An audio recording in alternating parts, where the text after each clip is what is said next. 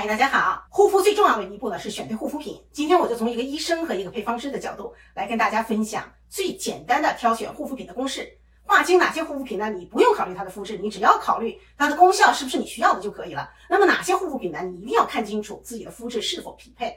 那么希望今后大家在选择护肤品的时候呢，会比较有信心吧。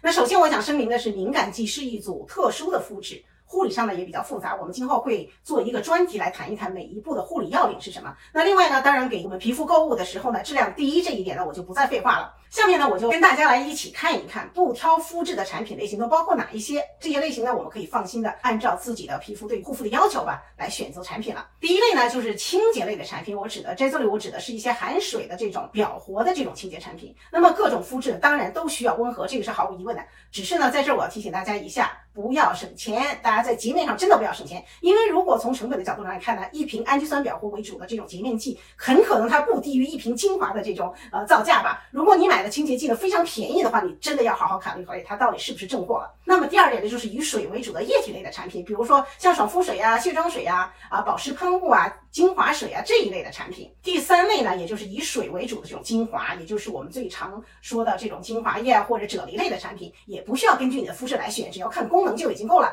第四类呢，那就是面膜，但是不包括呃睡眠面膜吧，因为乳化面膜实际上就是乳霜，作为我们配方师来说呢，会把它当成面霜来对待。希望大家今后不要踩这个坑了。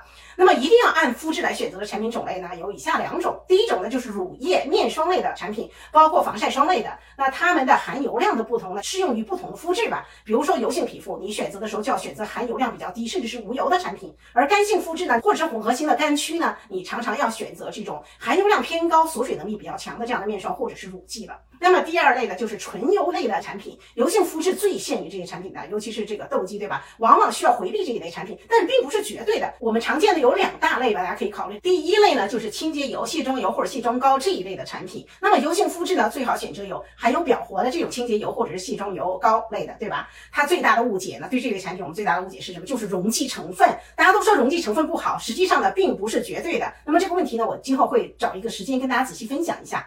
那么第二类呢，就是精华油类的，有一些非常好的一些功效成分。我们为了保持它的全效，保持它的稳定性，会考虑做成一个纯油的产品。但是只要你掌握好用量，油皮也是同样可以使用的。只是需要在选择产品的时候呢，要选择活性成分浓度比较高的产品。这样在使用的时候呢，就可以通过减少用量来避免它的油腻，同时获取全油的功效。比如说 IC 的这个补骨脂分精华，它是一个油性的精华，它所含的这种补骨脂分的浓度呢是百分之二，一般的推荐浓度是零点五到一，对吧？所以呢，如果你每次只用一滴，实际上滴在面霜类使用。就已经能够达到有效浓度了。这种使用方法，油皮完全是可以借鉴的。好了，今天的内容呢，就跟大家分享到这儿，感谢大家收听收看，下周再见。